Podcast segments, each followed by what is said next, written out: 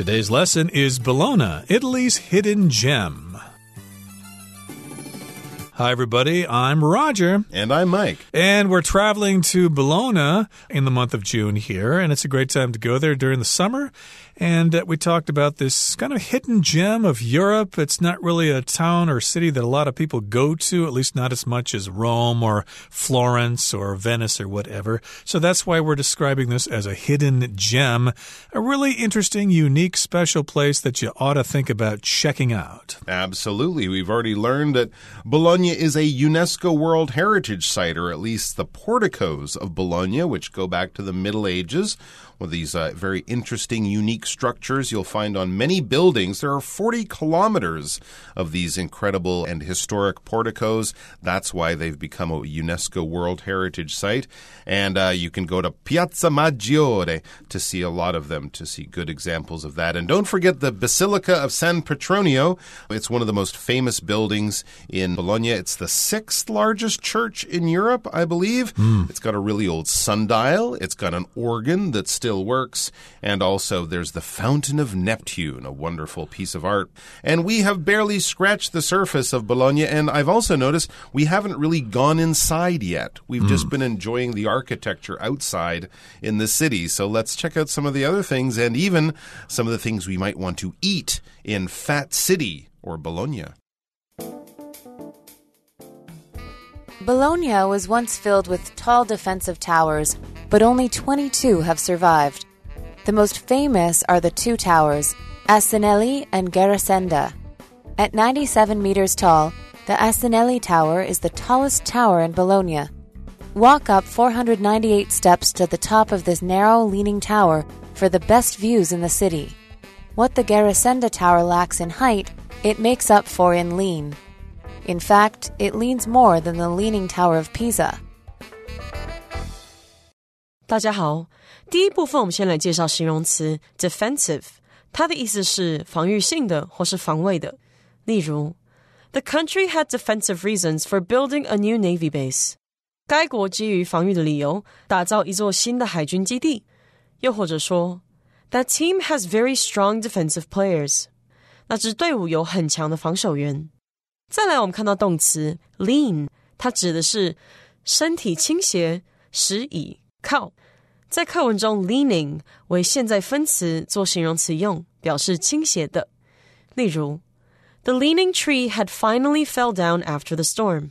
暴风雨过后，那棵倾斜的树终于倒下了。接着，我们看到片语 make up for 加名词或是动词 ing，指的是弥补或是补偿点点点的缺失或不足。例如 ，The basketball player makes up for his slow speed with his very accurate shooting。那名篮球员以精准的射篮弥补他速度上的不足，或是 Jenny's boyfriend took her out to dinner to make up for being late the day before。为了补偿前一天迟到，Jenny 的男友请她出去吃晚餐。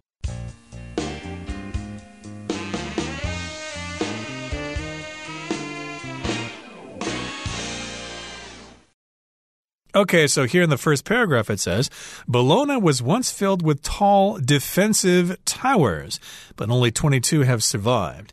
Now, there are probably various reasons why you want to build a tower. In this particular case, they built the towers to serve defensive purposes. In other words, I guess you'd have lookouts in the towers mm. to look and see if uh, enemy soldiers were coming into the city, and you could sound an alarm, and then the city's armies could get ready and defend the city from these invaders. So that's why these towers were defensive. They were kind of military in nature. There you go. So you can see your enemies from far away, and of course, if you're at the top of the tower dropping rocks down on your enemy's head, it's going to be hard for them to get into your tower. So it's a wonderful place to protect or defend a city from. But unfortunately, there aren't that many left. There's only 22 that have survived. But really, when you think about it, these towers are very, very old. So even having 22 is kind of a miracle. But there are a couple that, as a tourist, you might be sort of drawn to. It says the most famous are the two towers, Asinelli and Garisenda. Those are the two ones that you might know or you might see pictures pictures of or might visit. Let's look at one of them. It says at 97 meters tall, the Asinelli Tower is the tallest tower in Bologna.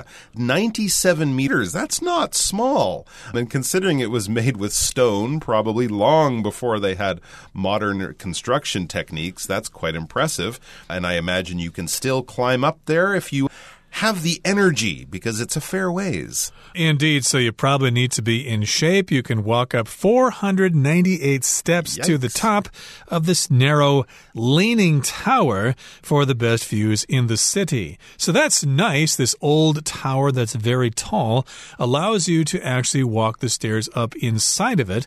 But again, you probably need to be prepared for quite a climb there because you need to climb up or walk up 498 steps to the top and the tower is narrow, but it's also leaning. So here we've got the verb to lean, which means to kind of uh, go in one direction. It's not perfectly straight up and down. It's kind of at an angle and it might fall down. Sometimes if you're tired and you're walking outside, but there's no place to sit down, you can lean against a wall. Uh, you're at an angle against the wall, trying to rest or to support yourself upward. In this case, the tower is leaning, which is what that famous tower in Pisa does, the Leaning Tower of Pisa. That's right. And we have leaning towers in other parts of Italy too. I didn't know that. And so that's the Asinelli Tower. It's tall and it leans a little bit. What about that other famous one? Well, we learn what the Garisenda Tower lacks in height. It makes up for in lean. Oh, interesting. So the Garisenda Tower is not as tall as the Asinelli Tower, not quite 97, but it leans more than the Asinelli Tower. It makes up for that lack of height with its lean or in lean. So it's a little bit shorter, but it leans at a bigger angle. In fact, we learn it leans more than the Leaning Tower of Pisa. That's quite incredible because the Leaning Tower of Pisa, of course, is famous in Italy for being that tower that leans. But if you go to Bologna, you'll find another tower. Maybe it looks a little different, maybe it's not as pretty, but it leans even more. Incredible. Yeah, so if you're into leaning towers, this is definitely one you need to check out if you've already checked out the Leaning Tower of Pisa. Okay, that brings us to the end of the first part of our lesson for today. Let's take a stroll through some more parts of Bologna. In the second part, let's listen. After touring the two towers, take a stroll through the streets of the Quadrilatero. Dating back to the Middle Ages, this market is full of colorful stalls and gourmet grocery shops. Shop for Italian favorites like fresh pasta, aged cheese, and local wines, or stop at one of the many restaurants nearby to try pasta with bolognese sauce, a local specialty. Another great attraction to check out is the Finestrella. Translating simply as little window, the Finestrella is just that a small window that offers a rare glimpse of one of Bologna's canals, a lovely view that makes the window one of the city's most Instagrammed spots. 第二部分我们看到单字 stall，它是名词，意思是摊位或是隔间。例如，Anna opened a stall in the market to sell fresh fruit and vegetables from her farm. Anna 在市场上开了一个摊位，出售她农场里的新鲜水果和蔬菜。 再看一个例子，Singapore has a lot of amazing food stalls selling Indian and Malaysian food. 新加坡有很多很棒的摊贩，贩售印度和马来西亚美食。再来，我们看到的是名词 attraction，指的是有吸引力的地方或事物，或是吸引力。举例来说，One of the town's biggest attractions is the statue of the fish。这个城镇最具吸引力的景点之一就是鱼的雕像。 另外，补充这个字的动词 attract，a t t r a c t，attract 意思是吸引。例如，The actor's wedding has attracted a lot of attention from the press。那位演员的婚礼吸引了媒体的大量关注。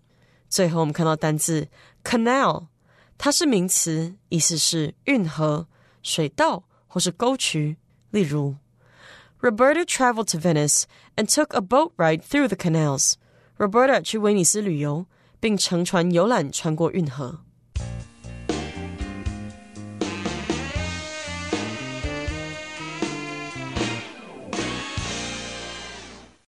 Okay, so we checked out those two towers there. Asinelli and Garisenda, and they've got some unique characteristics. But after touring the two towers, after you've checked them out, take a stroll through the streets of the Quadrilatero.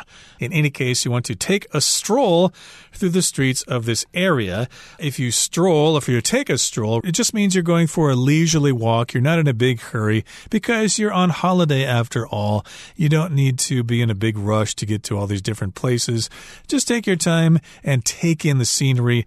Yeah, take a stroll through the streets of this place called Quadrilatero. Okay, what do we find there? Well, dating back to the Middle Ages, this market is full of colorful stalls and gourmet grocery shops. All right, this is where we're going to get our food. This is where we discover why Bologna is also called Fat City.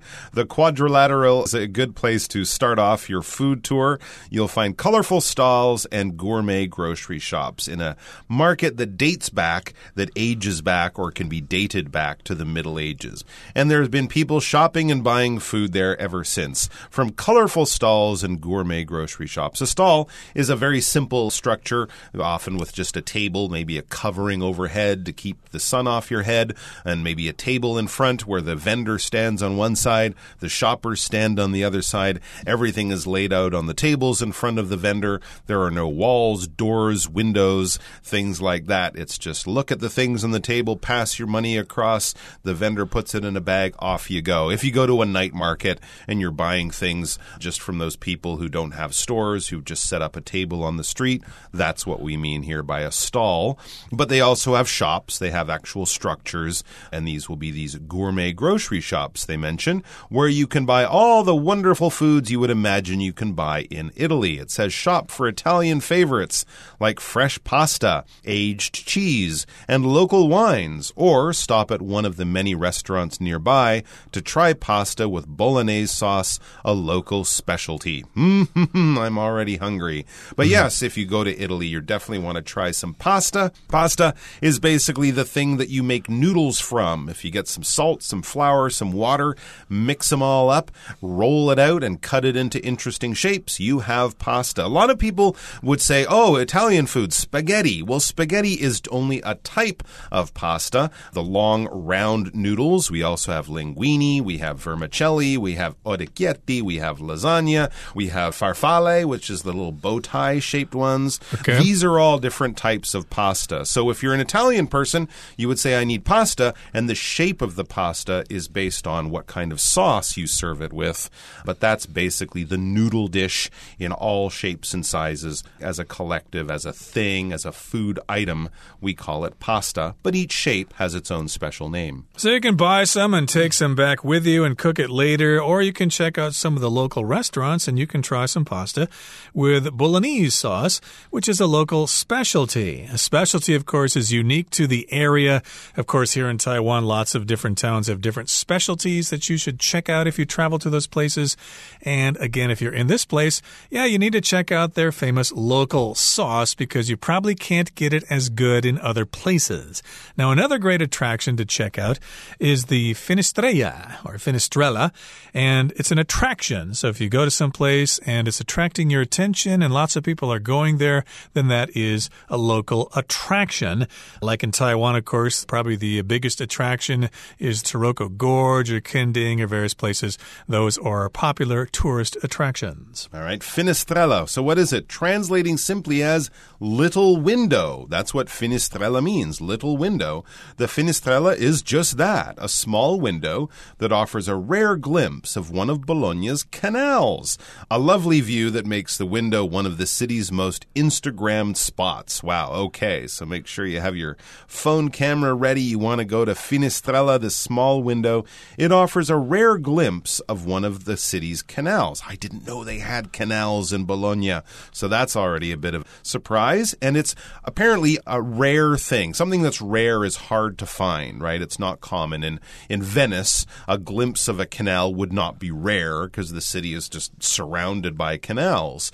But in Bologna, if there's only a few, this gives you one of the rare or very unlikely, sort of unusual chances to get a quick view or a glimpse. A glimpse is just a quick view of something. Maybe you're traveling in a car and you just get a glimpse of your friend as you're speeding by them, or maybe the curtains blow open and you get a glimpse outside before they fall back closed or something like that. It's a quick view that happens and then is gone. And if you noticed it, great, but it, you might not have seen it because it happened so quickly. And this is a quick glimpse of the canals there. A canal, of course, is like an artificial river that has boats on it. Of course, Venice is famous for its canals.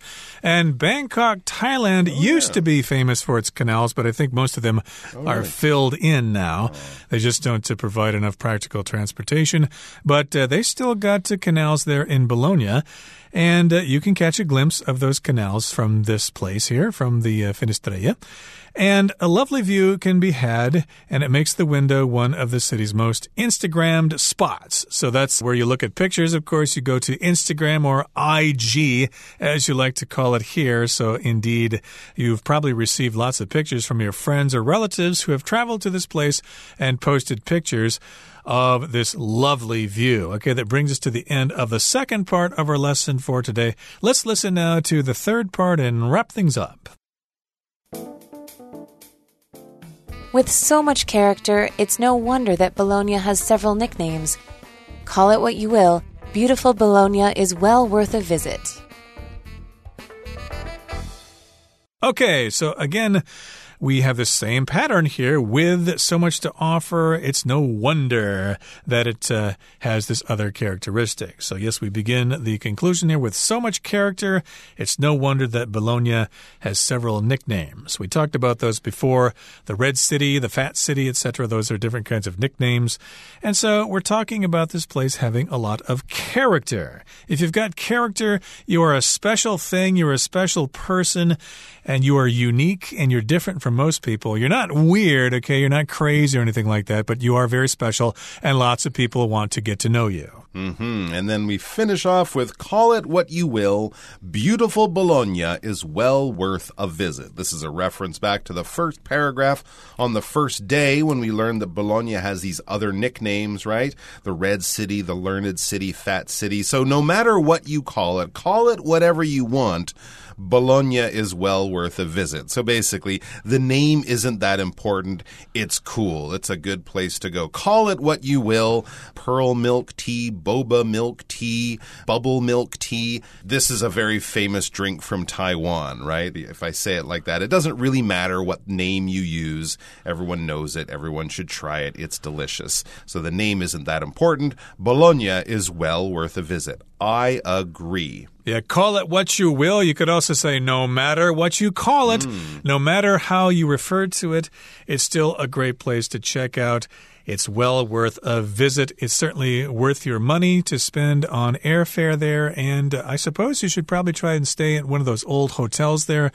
I've never been to Italy before myself. Have you been to Italy before, Mike? No. No. But I'd really like to. It's yeah, been it's, on a bucket list for far too long. Yeah, it's a very popular destination. Yes. And I think Italy has the most World Heritage sites oh, really? in the world. But in any case, that brings us to the end of our discussion for today. Let's turn things over now to Hanny.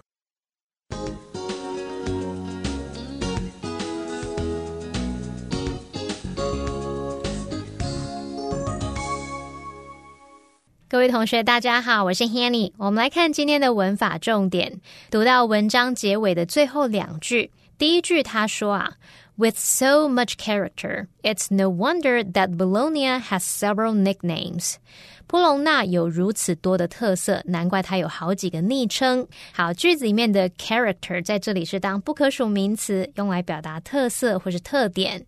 那另外文中它用到 it's no wonder 加上 that 子句，去表达难怪怎么样怎么样。那我们来学习这样的用法：it's no wonder 或是 it's little wonder。It's small wonder，它们后面可以搭配 that 子句去表达难怪怎么样，或是什么什么不足为奇。其中的 it 是虚主词，用来代替后面的 that 子句。那我们在口语当中，你还可以直接用 no wonder 或是 little wonder 或是 small wonder 加上 that 子句，然后这个 that 也可以省略哦。例如，Rabbits are cute, fluffy, and cuddly. It's no wonder that people love keeping them as pets. 或者是也可以说，No wonder people love keeping them as pets. 兔子啊，可爱，毛茸茸又惹人怜爱，难怪人们喜欢养它们来当宠物。好，我们顺便补充几个句型，可以用来表达什么什么不令人意外、不足为奇，跟刚刚我们说这个 no wonder 句型意思差不多，蛮类似的。好，例如 it is no surprise，或者是 it is little surprise，搭配 that 子句。还有 it is not surprising，或者是 it is hardly surprising，加上 that 子句。或者是 it comes as no surprise，或是 it comes as little surprise，加上 that 子句。那我们这边要补充一下，come as a surprise 是指令人惊讶、叫人跌破眼镜。那如果我们是用 it comes as no surprise 或是 little surprise 去搭配 that 子句，这则是在表达 that 子句所描述的事情不令人意外，是在意料之中。好，我们接着看到课文最后一句，他说。Call it what you will. Beautiful Bologna is well worth a visit. 想叫什么就叫什么吧，美丽的波隆纳非常值得一游。那么，call it what you will 就是表达随你怎么称呼它，你想叫什么就叫什么。好，那么另外要介绍的则是 worth 的用法。worth 它表示价值什么什么，或者是值得点点点的。 好，那我们来看第一个用法呢？你可以用它来表达值多少钱的。那用法是 be worth 加上金额。例如，The painting is now worth five million dollars。那幅画现在价值五百万美元。好，那第二个用法，我们可以用 worth 去表达值得什么什么的。那这个用法是 be worth 加上名词或动名词。举例来说，The TV show is worth watching。那个电视节目值得一看。The book is well worth a read。那本书非常值得一读。好，那这个例句呢，我们就有跟课文一样用到 well。well 是当副词用，用来强调 worth，所以 well worth a read 就可以表达非常值得一读的那种语义喽。好，那么以上是今天重点整理，我们来回顾今天的单词吧。Defensive the turtle shell gives it a defensive barrier against attack. Lean. The old man leaned against the wall to catch his breath. Stall. Carol has a small street stall where she sells cheap jewelry. Pasta. The cook used flour, water, and eggs to make the pasta. Specialty. The bakery's specialty is their freshly baked cinnamon roll. Attraction. The Grand Canyon is a natural wonder and a popular tourist attraction in Arizona, USA. Glimpse. The fans caught a glimpse of the pop star when he stood by the hotel window. Canal. The canals are used to provide the local farms with water.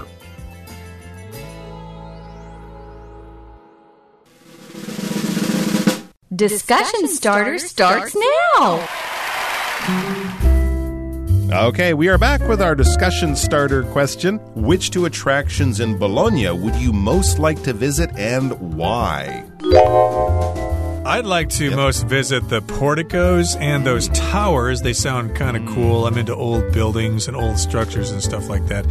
And, uh, you know, if I've got the time, I might bring along a sketchbook and try my hand at urban sketching there. Great idea. In the, the cities. Just sit down with uh, some paper and uh, some pencils and some watercolors or whatever and have a go. I'm sure lots of people like to do this sort of thing, especially with the architecture. How about you? Mike? Well, let's see. The quadrilateral and the leaning tower are the two attractions, maybe, or sorry, maybe the Asinelli, the tall tower, are the two attractions I'd most like to visit. I say that because I could climb the Asinelli Tower, those 498 steps, burn off a lot of calories, and then go to the quadrilateral and buy myself a huge plate of pasta, eat it, and not feel terrible afterwards because, you know, I got my exercise in. Well, that brings us to the end of another edition of our program, and please make sure you join us again next time. From all of us here, I am Mike. I am Roger. See you next time.